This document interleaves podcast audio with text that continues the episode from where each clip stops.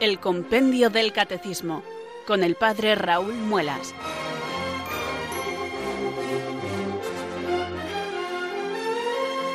Muy buenas tardes, queridos oyentes de Radio María. Son las 4, las 3 en Canarias. Aquí comienza una nueva edición del programa El Compendio del Catecismo de la Iglesia Católica. Reciban desde Talavera de la Reina un saludo muy cordial del Padre Raúl Muelas, que un día más les habla desde estos micrófonos de Radio María, la radio de la Virgen, la fuerza de la esperanza. Sed todos bienvenidos.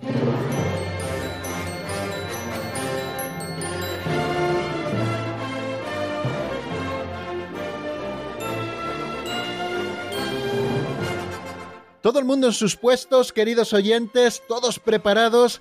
Yo ya tengo en mis manos el compendio del Catecismo de la Iglesia Católica, que es nuestro libro de texto, y lo tengo abierto por la página número 200. Es una página cuyo número es muy redondito, como pueden ver, y que nos va a encauzar ya hacia la página 201, que es donde continuaremos en nuestro avance de doctrina. Vamos a terminar de estudiar esta primera sección de la cuarta parte del compendio del catecismo y dentro de esta primera sección el capítulo tercero titulado La vida de oración, donde hemos estado centrados principalmente en dos artículos. El primero son las expresiones de oración en la tradición cristiana, que son la oración vocal, la meditación y la oración contemplativa, y luego también en otro artículo que es el combate de la oración. Decíamos que la oración es una gracia de Dios, es un don que Dios nos regala, pero también es una tarea nuestra en la que nosotros tenemos que poner de nuestra parte. Y tenemos que poner de nuestra parte principalmente librando ese combate contra nosotros mismos, contra el ambiente y sobre todo contra el tentador que hace todo lo posible para apartarnos de la oración. Hablábamos de las objeciones de la oración, de las dificultades para la oración y en nuestro último programa, y esto es lo que vamos a repasar en el tercer momento de la edición de hoy, nos estuvimos centrando en tres números, cómo fortalecer nuestra confianza filial, si es posible orar en todo momento y cuál es la oración de la hora de Jesús. Y hoy, si Dios quiere, comenzaremos la segunda sección de esta cuarta parte, que es esa sección en la que en un único capítulo vamos a estudiar el Padre Nuestro. Primero nos centraremos en el Padre Nuestro en general y cuál es el origen de esta oración, y después en tres artículos o en tres epígrafes veremos cómo el Padre Nuestro es la síntesis de todo el Evangelio, veremos también esa primera invocación con la que empezamos el Padre Nuestro y cuál es su significado, Padre Nuestro que estás en el cielo, y luego estudiaremos las siete peticiones que aparecen en el Padre Nuestro y que luego, si Dios quiere, iremos desgranando. Pues eso es, queridos amigos, lo que tenemos por delante para acabar el estudio del compendio del catecismo. 598 números Estamos para empezar hoy en el avance de doctrina en el 578, quiere decir que nos quedan 21 números y todavía algunos programas por delante para estar juntos en esta hora de la tarde y compartir esto que tanto nos gusta, que es hablar sobre la doctrina católica tal y como la Iglesia Madre nos la enseña en este instrumento privilegiado para la transmisión de la fe, como es el compendio del Catecismo de la Iglesia Católica, que resume autorizadamente y promulgado por la máxima autoridad de la Iglesia el Catecismo Mayor que contiene todas las fuentes, ese catecismo que es un fruto granado del Concilio Vaticano II y que nos entregó como un regalo San Juan Pablo II en el año 1992. Bueno amigos, pues si están preparados, si están dispuestos, vamos a recoger nuestro corazón como hacemos todos los días en esta plegaria primera. Primero les saludo, después les presento más o menos el sumario de, de dónde nos encontramos y de qué es lo que vamos a hacer, y después elevamos fervorosos esta oración al Espíritu Santo, pidiéndole que venga sobre nosotros, que nos ilumine y nos fortalezca, para que podamos cumplir con este cometido que nos encomienda Radio María cada tarde laborable en esta franja horaria. Un día más, yo les invito amigos a rezar así. Ven Espíritu Santo, llena los corazones de tus fieles y enciende en ellos el fuego de tu amor. Envía, Señor, tu Espíritu que renueve la faz de la tierra. Oh Dios, que llenaste los corazones de tus fieles con la luz del Espíritu Santo, concédenos que, guiados por el mismo Espíritu, sintamos con rectitud y gocemos siempre de tu consuelo. Por Jesucristo nuestro Señor. Amén.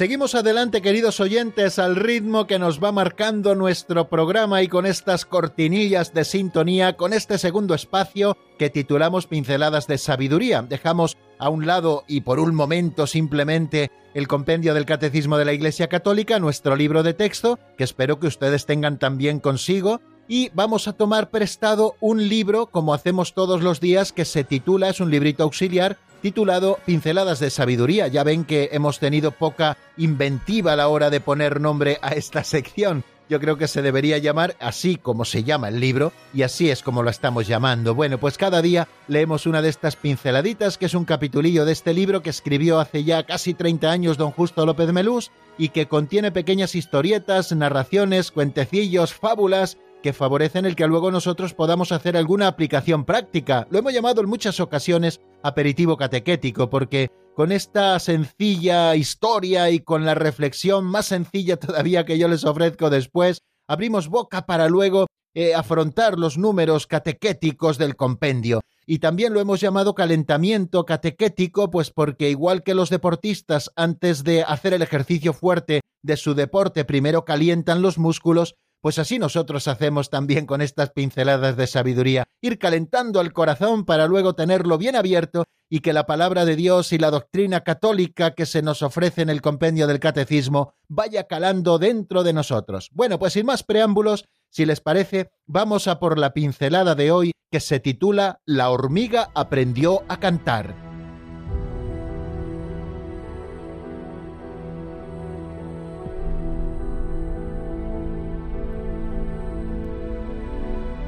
La hormiga aprendió a cantar.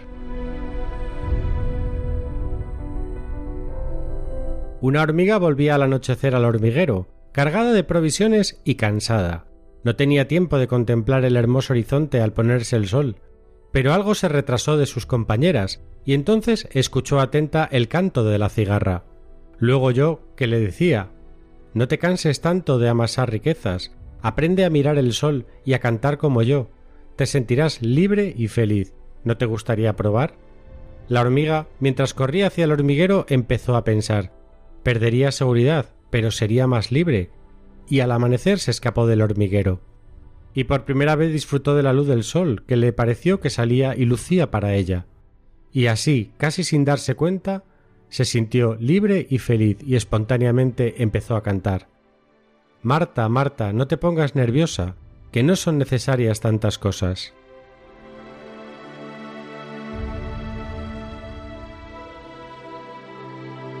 Como ven con la pincelada de hoy, don Justo viene muy rompedor porque nos ha presentado lo que podríamos calificar como una antifábula, Ustedes recuerdan la fábula de la hormiga y la cigarra. El personaje benévolo era la hormiga que trabajando cada día amasaba eso que luego iba a servirle como alimento durante el invierno y la cigarra todo el día tumbada al sol solo se dedicaba a cantar y a perder el tiempo y por lo tanto cuando llegó periodo de carestía no tenía nada con ella y por lo tanto tuvo que dejarse morir. Eso es como se nos presenta tradicionalmente la fábula, creo que de Esopo, porque casi todas las fábulas son de Esopo. Bueno, pues, bueno, pues esa fábula tradicional nos habla de la cigarra y de la hormiga, pero en un sentido muy distinto al que nos habla hoy don Justo en esta nueva fábula que se nos ha presentado, la hormiga que aprendió a cantar. Y es que precisamente, queridos amigos, es bueno que nosotros reflexionemos también de vez en cuando en esas esclavitudes que tenemos en nuestras vidas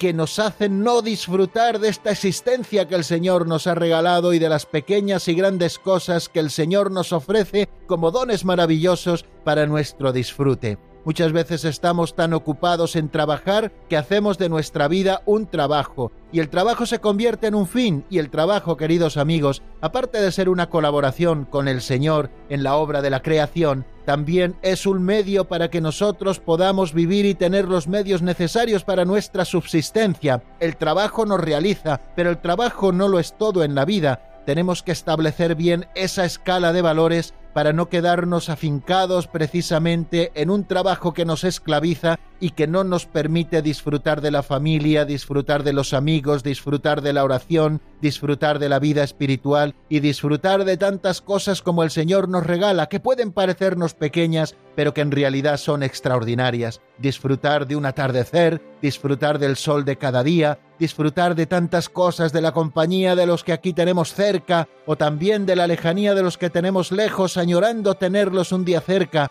bueno, pues todas esas cosas, cuando nosotros estamos esclavizados por lo que sea, no podemos disfrutarlas. Por eso hoy se nos ofrece otro punto de vista.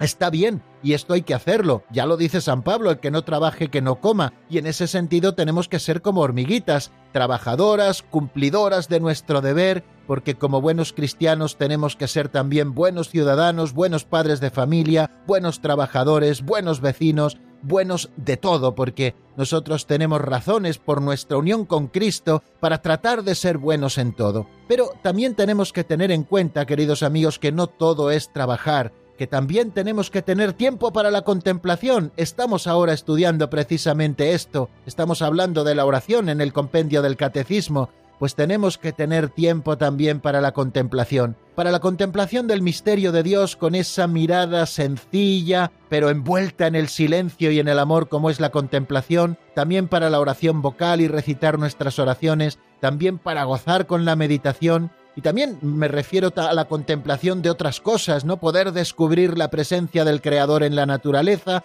poder descubrir la bondad de Dios en la bondad de nuestros hermanos, y para eso hay que dedicarle tiempo. Muchas veces estamos demasiado afanados con las cosas de este mundo y estamos dejando pasar las verdaderas cosas, aquellas que son importantes verdaderamente. Es lo que le decía Jesús a Marta, la del Evangelio, la hermana de María y de Lázaro. Marta, Marta, andas inquieta y nerviosa y afanada con tantas cosas cuando solo una es necesaria. María ha elegido la mejor parte y no se la quitarán. Yo creo que de vez en cuando tenemos que ser como esa hormiga un tanto rebelde, ¿no? que supo rebelarse contra esa esclavitud que no le permitía disfrutar. Sí tenía seguridad en el hormiguero, pero no tenía libertad. Y el Señor nos ha hecho libres con la libertad de los hijos de Dios y tenemos que restrenar cada día esa libertad, liberándonos de tantos condicionantes como el ambiente, nosotros mismos y también el tentador nos está poniendo de continuo. Tenemos que aprender a liberarnos de esas esclavitudes, tenemos incluso que estar dispuestos a perder seguridades,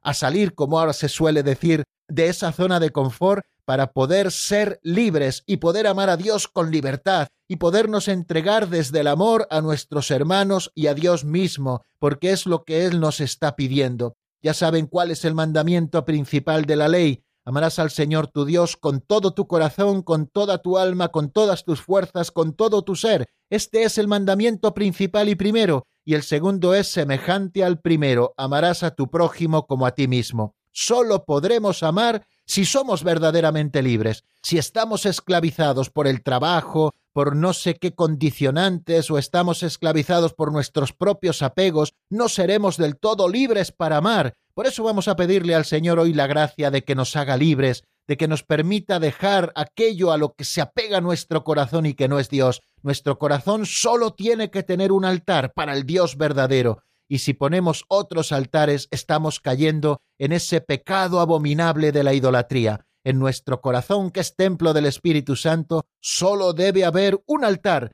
al Dios verdadero. Por eso que el Señor nos haga libres para poder gozar de la libertad de los hijos de Dios.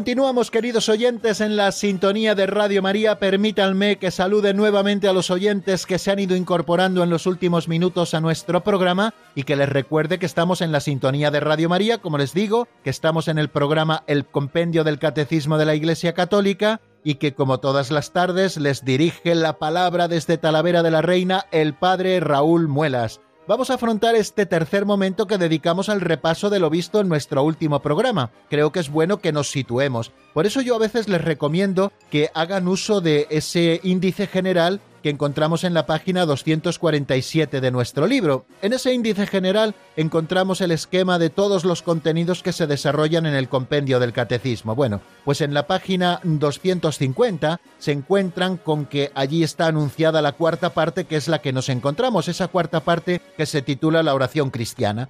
Esta cuarta parte tiene dos secciones. La primera sección titulada La oración en la vida cristiana, creo que es un tratadito precioso sobre la oración, Allí encontramos tres capítulos. El primero sobre la revelación de la oración, el segundo sobre la tradición de la oración y el tercero que se titula La vida de oración. Es precisamente en este en el que nos encontramos. Bueno, ya le terminamos ayer, pero es en este en el que vamos a repasar lo visto en nuestro último programa. Bueno, este tercer capítulo, titulado La vida de oración, tiene dos artículos o dos epígrafes, como también me gusta llamarlos, que se titula el primero Las expresiones de la oración, como ya les decía al comienzo de nuestro programa, allí se nos habla de la oración vocal, de la meditación y de la oración contemplativa, y luego un segundo epígrafe que nos habla del combate de la oración. Por qué la oración es un combate, cuáles son las objeciones a la oración, cuáles son las dificultades de oración y luego tres números que son en los que ayer avanzamos en doctrina y que los vamos a repasar si Dios nos da fortaleza en este momento concreto. El 575. ¿Cómo fortalecer nuestra confianza filial? Recuerden que cuando hablábamos de las objeciones a la oración, nos decía quienes oran pueden desalentarse frente a las dificultades o los aparentes fracasos, y nos daba una clave para vencer estos obstáculos, el número 573. Para vencer estos obstáculos son necesarias la humildad, la confianza y la perseverancia. Son ciertas las dificultades que encontramos en la oración, Así nos lo han estado explicando estos números que ya repasábamos en el día de ayer y que estuvimos estudiando antes de ayer. Bueno, pues si nos habla de que nosotros disponemos de tres armas preciosas para vencer los obstáculos de la oración, como son la humildad, la confianza y la perseverancia, el número 575 nos habla de la confianza filial, es decir, de la confianza de los hijos que ponen su corazón en su buen padre que cuida de ellos como el mejor de todos los padres. ¿Cómo fortalecer nuestra confianza filial? Nos dice el compendio lo siguiente. La confianza filial se pone a prueba cuando pensamos que no somos escuchados. Debemos preguntarnos entonces si Dios es para nosotros un Padre cuya voluntad deseamos cumplir o más bien un simple medio para obtener lo que queremos. Si nuestra oración se une a la de Jesús, sabemos que Él nos concede mucho más que este o aquel don, pues recibimos el Espíritu Santo que transforma nuestros corazones. Bueno, eso es lo que nos dice, queridos amigos, el 575. Varias ideas preciosas que nos pueden permitir también tener un rato de oración delicioso. En primer lugar, la confianza filial, esa que se nos pide para ser almas orantes, se pone a prueba cuando pensamos que no somos escuchados, y quizá esta es una experiencia que todos los que hemos orado, todos los que oramos, hemos tenido en alguna ocasión, tener como la sensación de que Dios no nos escucha. El mismo Cristo rezando ese salmo en la cruz, justo antes de entregar su alma a Dios, rezó con esas palabras del salmo haciendo las suyas, Dios mío, Dios mío, ¿por qué me has abandonado? Él sabía positivamente que el Padre no le había abandonado,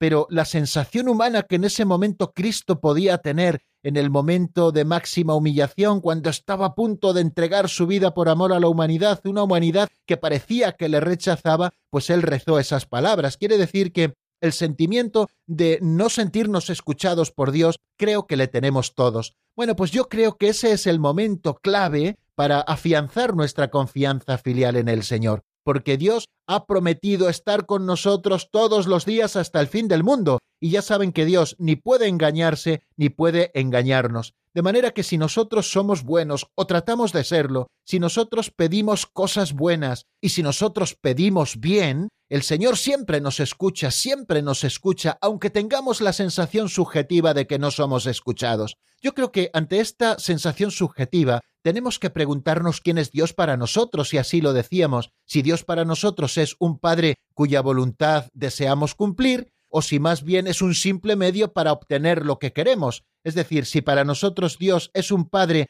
en el que nos afianzamos porque en Él estamos seguros porque es nuestra vida, o si verdaderamente Dios es simplemente un tapagujeros. No podemos, queridos amigos, instrumentalizar al Señor para que venga en ayuda nuestra y sea un medio para solucionar nuestros problemas. El Señor es mucho más que eso. Él es Dios, es un Padre cuya voluntad queremos y deseamos cumplir siempre, y no un medio para obtener aquello que nosotros queremos y muchas veces según nuestro propio capricho. Creo que esto es importante que lo tengamos a la vista. ¿Quién es Dios para ti? Porque muchas veces cuando hacemos oración de alabanza o cuando hacemos oración de acción de gracias por los dones recibidos, no nos estamos preguntando constantemente sobre si nuestra oración es escuchada o no, simplemente sabemos que es escuchada porque alabamos a Dios y le damos gracias. Sin embargo, cuando pedimos por nosotros mismos o hacemos oración de intercesión y no vemos cumplida materialmente aquellas cosas que estamos pidiendo, pues empezamos a dudar de si Dios nos escucha o no nos escucha. Claro que nos escucha. El Señor nos pide confianza filial porque Él está dispuesto a darnos todo lo que le pidamos por medio del Hijo, incluso mucho más, incluso mucho más. Nos dará el Espíritu Santo que transforma nuestro corazón como el principal de los dones. Dice el apóstol Santiago, no tenéis porque no pedís, pedís y no recibís porque pedís mal, con la intención de malgastarlo en vuestras pasiones. Si pedimos con un corazón dividido adúltero, Dios no puede escucharnos porque Él quiere nuestro bien, nuestra vida. ¿Pensáis que la Escritura dice en vano, tiene deseos ardientes el Espíritu que la ha hecho habitar en nosotros? Nuestro Dios está celoso de nosotros, lo que es señal de la verdad de su amor. Entremos en el deseo de su Espíritu y seremos escuchados. Y también como nos dice Hebragio Póntico, no pretendas conseguir inmediatamente lo que pides, como si lograrlo dependiera de ti, pues Él quiere concederte sus dones cuando perseveras en la oración. O como también nos dice San Agustín en la carta 130, Él quiere que nuestro deseo sea aprobado en la oración, así nos dispone para recibir lo que Él está dispuesto a darnos. Bueno, queridos amigos, para que nuestra oración sea eficaz, por lo tanto, tiene que estar apoyada en la confianza filial, esa que es suscitada por medio de la acción por excelencia de Cristo, que es su pasión y su resurrección. La oración cristiana es cooperación con su providencia y su designio de amor hacia los hombres. En San Pablo esta confianza es audaz, nos dice el Catecismo Mayor de la Iglesia, y está basada en la oración del Espíritu en nosotros y en el amor fiel del Padre que nos ha dado a su Hijo único. La transformación del corazón que ora es la primera respuesta a nuestra petición. Por eso siempre somos escuchados. Y la oración de Jesús hace de la oración cristiana una petición eficaz. Él es su modelo. Él ora en nosotros y con nosotros, puesto que el corazón del Hijo no busca más que lo que agrada al Padre, como el de los hijos de adopción no se apegaría más a los dones que al dador. Jesús nos pide que oremos al Padre, que busquemos al Padre y no a las cosas que pueda darnos el Padre, porque Él nos dará aquello que necesitamos. Es más, nos dará el don más grande, que es el Espíritu Santo. Y luego también nos centrábamos en el número 576, en esa pregunta de si es posible orar en todo momento. Decíamos que es bueno orar en todo lugar, decíamos que es bueno también que toda nuestra vida sea tiempo de oración, pero es posible que esto sea una realidad, es posible orar en todo momento. Y nos dice el compendio de una manera clarísima lo siguiente, orar es siempre posible. No nos quede duda, orar es siempre posible, pues el tiempo del cristiano, esta es la razón, es el tiempo de Cristo resucitado. Nosotros vivimos en este tiempo que ha venido después de la resurrección de Jesucristo, un tiempo que lo ocupa Cristo resucitado, y nuestro tiempo es tiempo de Cristo resucitado, que está presente con nosotros todos los días. Por tanto, es posible orar siempre. Oración y vida cristiana son por ello inseparables. Fijaros lo que nos dice San Juan Crisóstomo, y ayer citábamos este texto. Conviene que el hombre ore atentamente, bien estando en la plaza o mientras da un paseo. Igualmente, el que está sentado ante su mesa de trabajo o el que dedica su tiempo a otras labores, que levante su alma a Dios. Conviene también que el siervo alborotador o que anda yendo de un lado para otro o el que se encuentra sirviendo en la cocina intenten elevar la súplica desde lo más hondo de su corazón. Tenemos que orar continuamente, claro que sí, dando gracias continuamente y por todo a Dios Padre, en nombre de nuestro Señor Jesucristo, como nos recomienda San Pablo en la carta a los Efesios, siempre en oración y súplica, orando en toda ocasión en el Espíritu, velando juntos con perseverancia e intercediendo por todos los santos. No nos ha sido prescrito trabajar, vigilar y ayunar constantemente, nos dice Bagrio Póntico. No nos ha sido prescrito trabajar, vigilar y ayunar constantemente, pero sí tenemos una ley que nos manda orar sin cesar. Bueno, pues este ardor incansable no puede venir más que del amor. Solamente aquel que ora puede hacer de su vida una oración, es decir, orar siempre. Contra nuestra inercia y nuestra pereza, el combate de la oración es el del amor humilde, confiado y perseverante. Este amor abre nuestros corazones a tres evidencias de fe luminosas y vivificantes que ayer comentábamos. La primera evidencia de fe luminosa y vivificante es que orar es siempre posible. El tiempo del cristiano es el tiempo de Cristo resucitado, como hemos dicho. La segunda evidencia es que orar es una necesidad vital. Si no nos dejamos llevar por el Espíritu, caemos en la esclavitud del pecado. ¿Y cómo puede el Espíritu Santo ser vida nuestra si nuestro corazón está lejos de él? Tenemos que orar constantemente. Quien ora se salva ciertamente, decía San Alfonso María de Ligorio. Quien no ora se condena ciertamente. Y la tercera evidencia es que oración y vida cristiana son inseparables, porque se trata del mismo amor y de la misma renuncia que procede del amor. Ora constantemente, decía Orígenes, el que une la oración a las obras y las obras a la oración. Solo así podemos cumplir el mandato de orad constantemente. Y también nos asomábamos al 577, que es cuál es la oración de la hora de Jesús. Nos dice ese número de una manera muy escueta y luego está mucho más desarrollado en el Catecismo Mayor de la Iglesia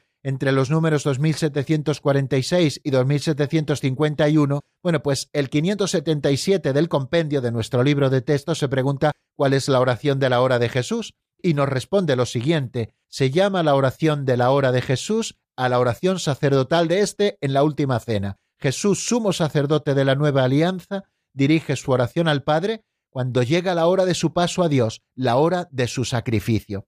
Fijaros qué momento tan importante. Encuentran este texto a partir del versículo primero del capítulo 17 del Evangelio de San Juan. Si tienen un ratito, por favor, léanlo y lean también esos números que les decía del Catecismo Mayor, el 2746 en adelante hasta el 2751. En ese momento clave en que está a punto de suceder el sacrificio de Cristo en la cruz, cuando ha adelantado sacramentalmente su sacrificio en la última cena instituyendo la Eucaristía, cuando todo está recapitulado en él, Dios y el mundo, el verbo y la carne, la vida eterna y el tiempo, el amor que se entrega y el pecado que lo traiciona, los discípulos presentes y los que creerán en él por su palabra, la humillación y su gloria, bueno, es la oración de la unidad, esta que Cristo dirige al Padre. Jesús ha cumplido toda la obra del Padre, ha hecho su voluntad y su oración, al igual que su sacrificio, se extiende hasta la consumación de los siglos. Por eso es la oración de la hora de Jesús que llena los últimos tiempos y los lleva hasta su consumación. Jesús, el Hijo, a quien el Padre ha dado todo, se entrega enteramente al Padre y al mismo tiempo se expresa con una libertad soberana debido al poder que el Padre le ha dado sobre toda carne. El Hijo, que se ha hecho siervo, es el Señor, el Pantocrátor, nuestro sumo sacerdote que ruega por nosotros y es también el que ora en nosotros y el Dios que nos escucha. Fijaros si en el santo nombre de Jesús nos ponemos a orar, podemos recibir en toda su hondura la oración que Él nos enseña, el Padre nuestro. La oración sacerdotal de Jesús, nos dice el 2750, inspira desde dentro las grandes peticiones del Padre nuestro, la preocupación por el nombre del Padre, el deseo de su reino, todo esto aparece en la oración sacerdotal, el cumplimiento de la voluntad del Padre, de su designio de salvación y la liberación del mal. Todo esto lo encontramos en el capítulo 17 del Evangelio de San Juan. Y hasta aquí, queridos amigos, el repaso de lo que vimos en nuestro último programa. Vamos a detenernos en la primera canción de la tarde, que se trata de un tema de Álvaro Fraile titulado Siempre Alegres. Está sacado del álbum Solfeando. Lo escuchamos y enseguida estamos nuevamente juntos. una llamada sencilla, una respuesta valiente, una sonrisa mueve, otra sonrisa y huele a ese olor que huele la alegría.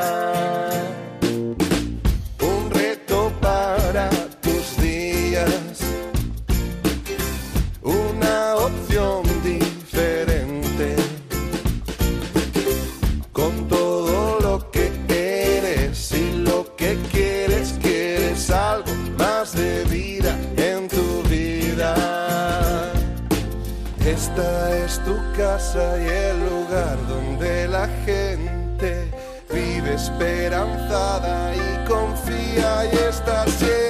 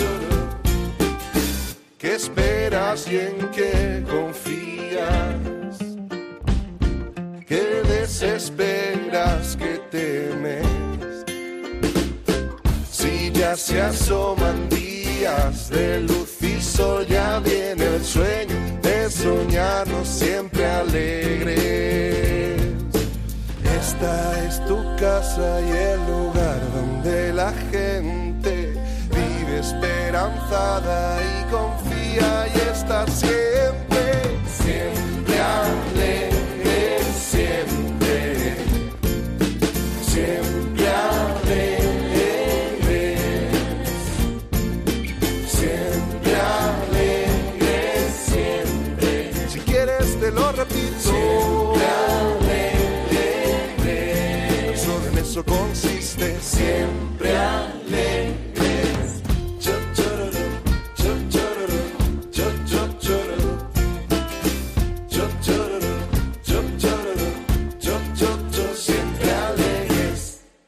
Están escuchando el Compendio del Catecismo con el Padre Raúl Muelas.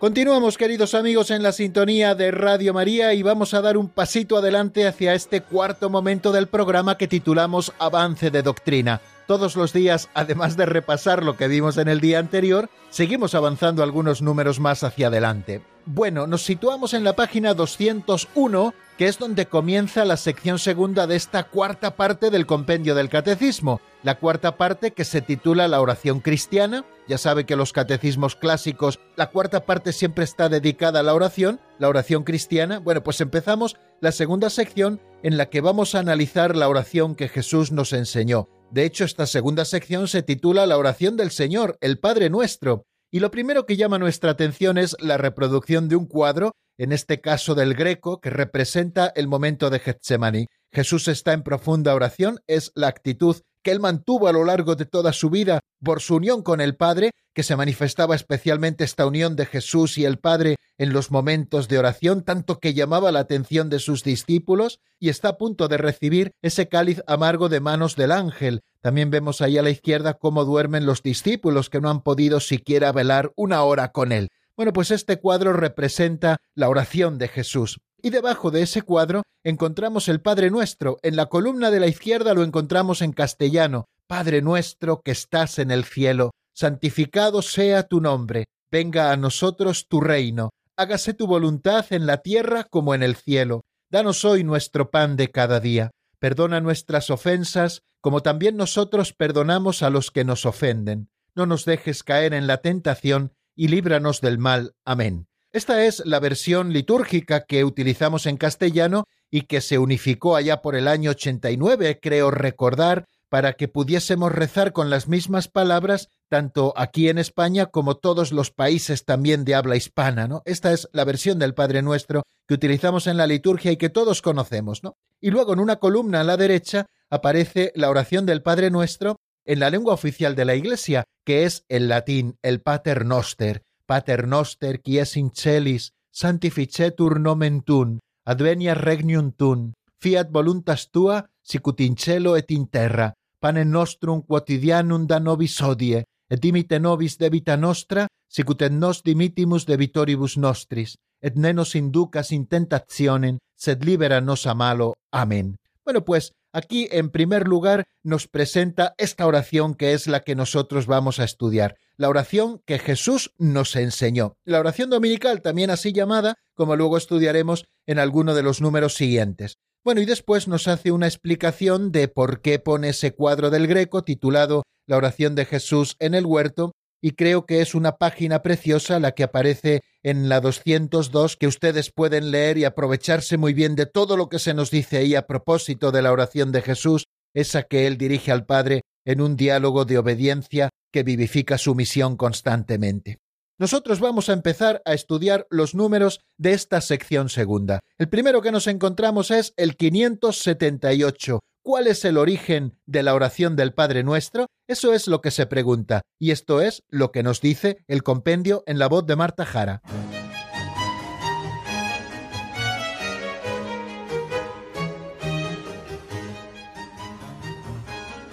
Número 578. ¿Cuál es el origen de la oración del Padre Nuestro?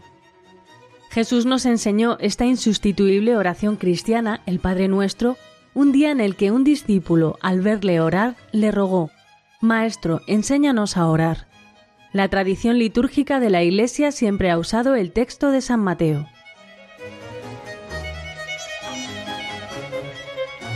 ¿Cuál es el origen de la oración del Padre Nuestro? Así nos lo ha explicado el compendio y acabamos de escucharlo. Jesús nos enseñó esta insustituible oración cristiana no la califica de importante, sino de insustituible, es decir, que esta oración no se puede sustituir por ninguna. Jesús nos enseñó esta insustituible oración cristiana que es el Padre Nuestro, un día en el que un discípulo, al verle orar, le rogó, Maestro, enséñanos a orar. La tradición litúrgica de la Iglesia siempre ha usado el texto de San Mateo.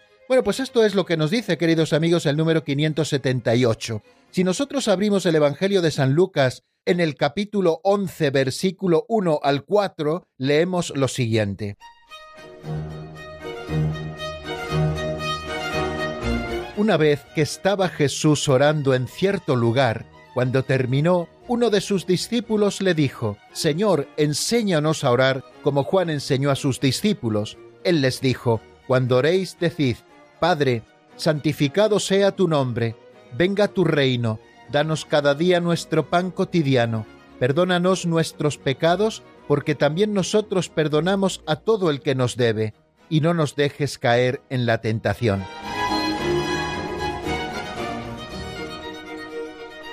Bueno, esta es la versión que nos ofrece el Evangelio de San Lucas sobre el Padre Nuestro, sobre todo para indicarnos ese ambiente en el que Jesús enseña la oración. Nos dice que un discípulo viéndole orar se enamoró de tal manera de ese modo de orar que Jesús tenía, que él quería también aprender de la misma manera. Y le dice, Jesús, enséñanos a orar. Juan enseñó a sus discípulos a orar. Tú también tienes que enseñarnos a orar de este modo que tú oras. Jesús arrastraba con el ejemplo y también arrastró con el ejemplo a sus discípulos para que aprendieran a orar. Y es cuando Jesús pronuncia esta oración. Si se dan cuenta, en la versión de San Lucas es un poquito más breve, solo aparecen cinco peticiones y no siete como aparecen en la versión de San Mateo, que lo encontramos en el capítulo 6 entre los versículos 9 y 13, que aparecen las siete peticiones después de esa invocación inicial, y esta es precisamente la versión que la tradición litúrgica de la Iglesia siempre ha usado, es decir,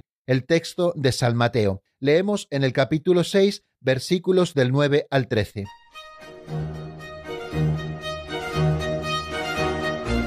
Vosotros orad así, Padre nuestro que estás en el cielo, santificado sea tu nombre, venga a nosotros tu reino, hágase tu voluntad en la tierra como en el cielo. Danos hoy nuestro pan de cada día. Perdona nuestras ofensas como también nosotros perdonamos a los que nos ofenden. No nos dejes caer en la tentación y líbranos del mal.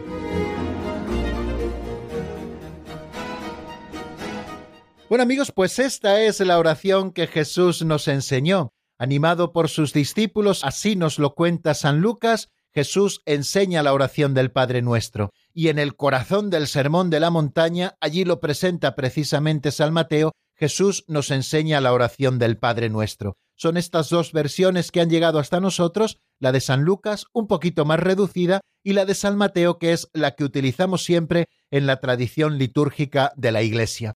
Muy pronto, eh, esta oración se vio enriquecida en la práctica litúrgica con algunas doxologías. Por ejemplo, en la Didaje, en el capítulo 8, versículo 2, se afirma Tuyo es el poder y la gloria por siempre, y las constituciones apostólicas también añaden en el comienzo el reino, nos dice el Catecismo Mayor de la Iglesia, y la tradición bizantina añade después un gloria al Padre, Hijo y Espíritu Santo, y nos habla también de que el misal romano desarrolla la última petición, y líbranos del mal, amén. Decimos, líbranos, Señor, de todos los males, y concédenos la paz en nuestros días, para que, ayudados por tu misericordia, vivamos siempre libres de pecado y protegidos de toda perturbación, mientras esperamos la gloriosa venida de nuestro Salvador Jesucristo. Y luego es cuando la asamblea, ustedes lo recuerdan bien de la misa, dice esas palabras que ya aparecen muy antiguamente en la Didaje, tuyo es el reino, el poder y la gloria por siempre, Señor. Bueno, pues aquí tenemos presentado, queridos oyentes, este primer número, el 578, que nos habla del origen de la oración del Padre Nuestro. Jesús nos enseñó esta insustituible, no olviden, esa palabra oración cristiana el Padre Nuestro, un día en el que un discípulo al verle orar le rogó Maestro, enséñanos a orar. Y luego la tradición litúrgica nos debe quedar muy claro de la Iglesia, siempre ha usado el texto de San Mateo. Vamos a comenzar, por tanto, después de ver esta introducción sencilla, el primero de los artículos que encontramos en esta segunda parte, titulado La síntesis de todo el Evangelio. Así llamó precisamente Tertuliano al Padre Nuestro, el resumen de todo el Evangelio. Bueno, pues vamos a ver el número 579 que se pregunta qué lugar ocupa el Padre Nuestro en las Escrituras.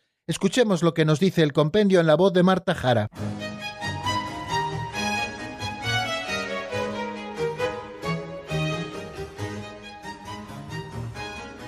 Número 579. ¿Qué lugar ocupa el Padre Nuestro en las Escrituras? El Padre Nuestro es el resumen de todo el Evangelio. Es la más perfecta de todas las oraciones. Situado en el centro del Sermón de la Montaña, recoge en forma de oración el contenido esencial del Evangelio.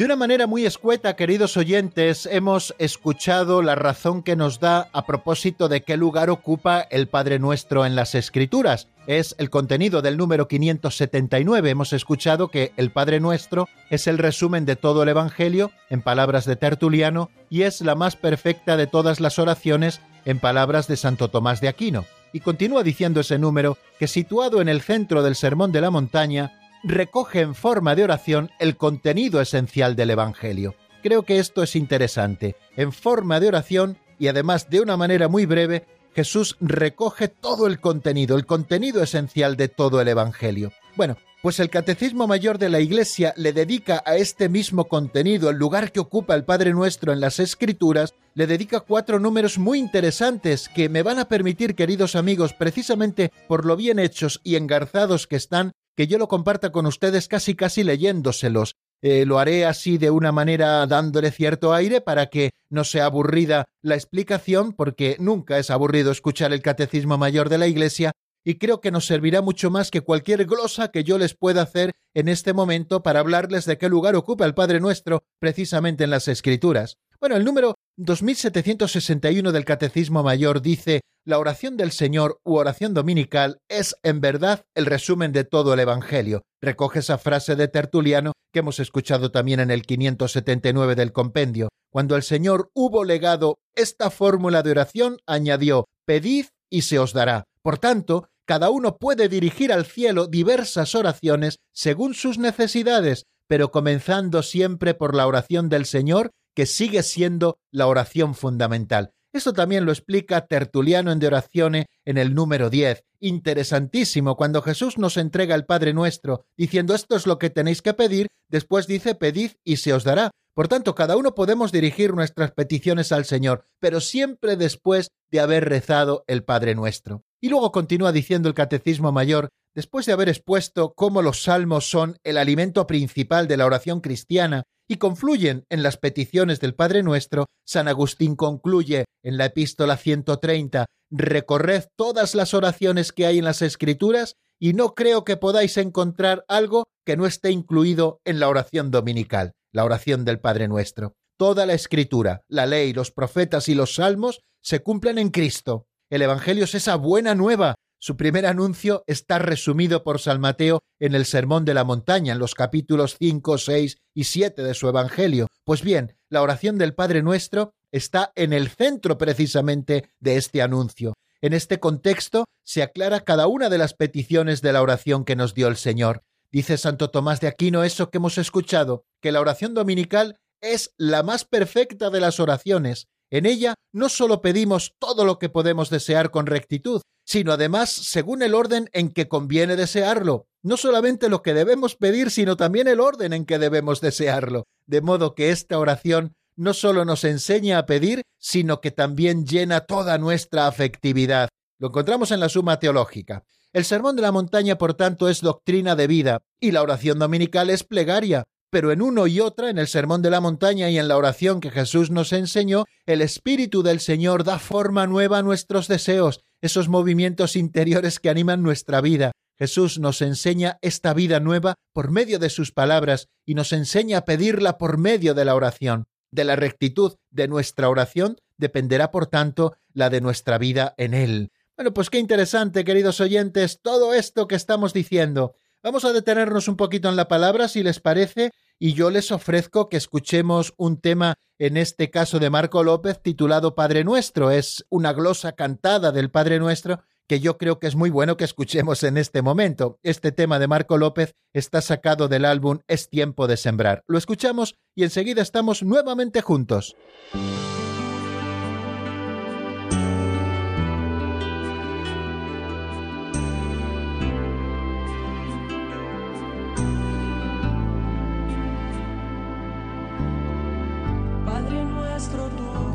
En el cielo. Hoy tu nombre sea santificado. Venga a nosotros, venga tu reino y tu voluntad se haga aquí en la tierra como en el cielo. Danos hoy, Señor,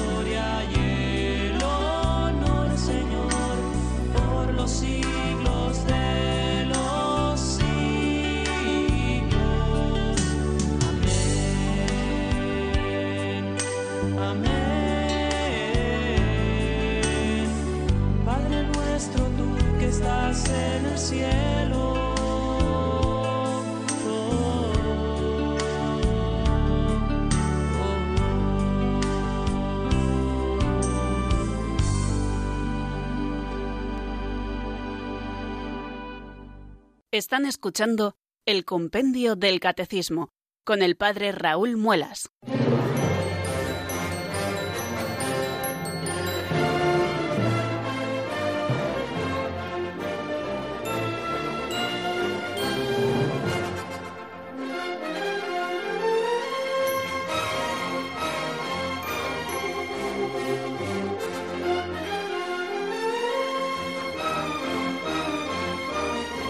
Aprovechamos hoy hasta el final el tiempo de nuestro programa, queridos oyentes, y vamos a utilizar estos últimos minutos que nos quedan, no para las llamadas, perdónenme que lo haga así, sino para desarrollar el número 580, que se pregunta por qué se llama la oración del Señor. Bueno, ya saben que Marta Jara me manda grabados, lo hace en su propia casa, pues los números del compendio y luego ya aquí lo montamos un poquito con la sintonía para poderlo emitir mientras yo les hablo. Pues bueno, cuando estaba editando precisamente este 580 por lo facilito que es, cuando Marta Jara acabó de grabarlo, dice ella misma, y esto hacía falta explicarlo, y bueno, y lo ha dejado grabado y me ha hecho mucha gracia, así que se lo cuento. Bueno, vamos a ver qué es lo que nos dice el compendio a propósito de este 580, por qué se le llama la oración del Señor.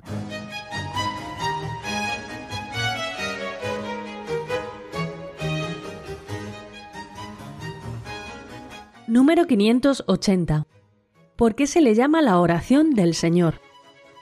Al Padre Nuestro se le llama oración dominical, es decir, la oración del Señor, porque nos la enseñó el mismo Jesús, nuestro Señor.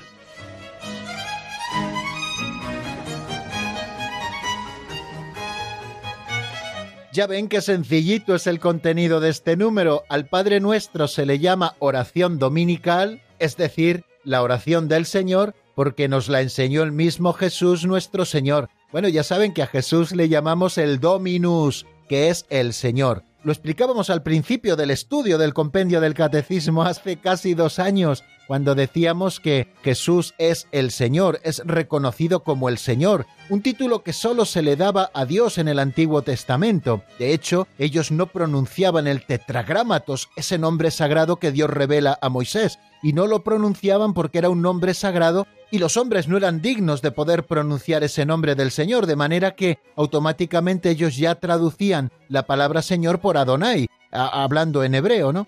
Si nos referimos a la lengua hebrea, pero cuando se hace la traducción de los 70, la Septuaginta que se llama, que es la Biblia hebrea en griego, pues lo que se hace es traducir directamente cuando se refiere a la palabra llave, directamente se pone la palabra Dominus, que es Adonai, que es el Señor. Bueno, pues Jesús es el Señor. Y esta oración se llama precisamente oración dominical porque es la oración que nos enseñó y que nos entregó el Dominus, es decir, el Señor. No porque la digamos los domingos, como algunos piensan por aquello de dominical. Llamamos al domingo también Día del Señor, por eso tiene la misma raíz, dominical, ¿no? Pero nos referimos, todo se refiere precisamente al Dominus, que es el Señor, nuestro Señor Jesucristo, que es el que nos enseñó y el que nos entregó esta oración preciosa. Esta oración que nos viene de Jesús es verdaderamente única, ella es del Señor. Por una parte, por las palabras de esta oración. El Hijo único nos da las palabras que el Padre le ha dado a Él.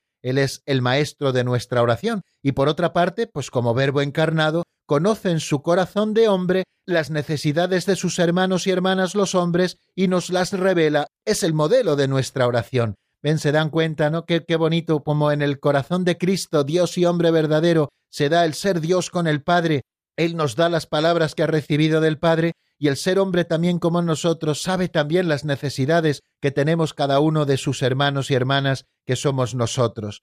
Pero fijaros algo que nos dice también el Catecismo Mayor a este propósito. Jesús no nos deja una fórmula para repetirla de modo mecánico como si fuéramos papagayos como en toda oración vocal, el Espíritu Santo a través de la palabra de Dios enseña a los hijos de Dios a hablar con su Padre. Jesús no solo nos enseña las palabras de la oración filial, sino que nos da también el Espíritu por el que éstas se hacen en nosotros espíritu y vida. Más todavía, la prueba y la posibilidad de nuestra oración filial es que el Padre ha enviado a nuestros corazones el Espíritu de su Hijo que clama Abba Padre. Así lo expresa San Pablo en la carta a los Gálatas en el capítulo cuarto versículo seis, ya que nuestra oración interpreta nuestros deseos ante Dios, es también el que escruta los corazones, el Padre quien conoce cuál es la aspiración del Espíritu y que su intercesión en favor de los santos es según Dios. La oración al Padre se inserta en la misión misteriosa del Hijo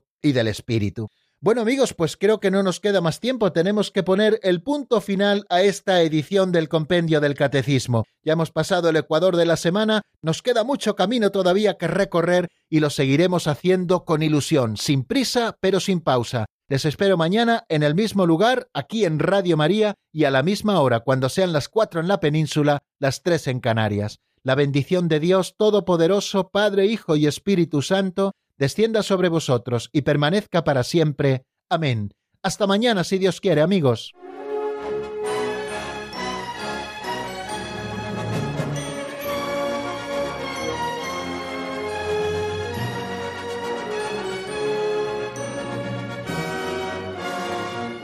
Compendio del Catecismo con el Padre Raúl Muelas.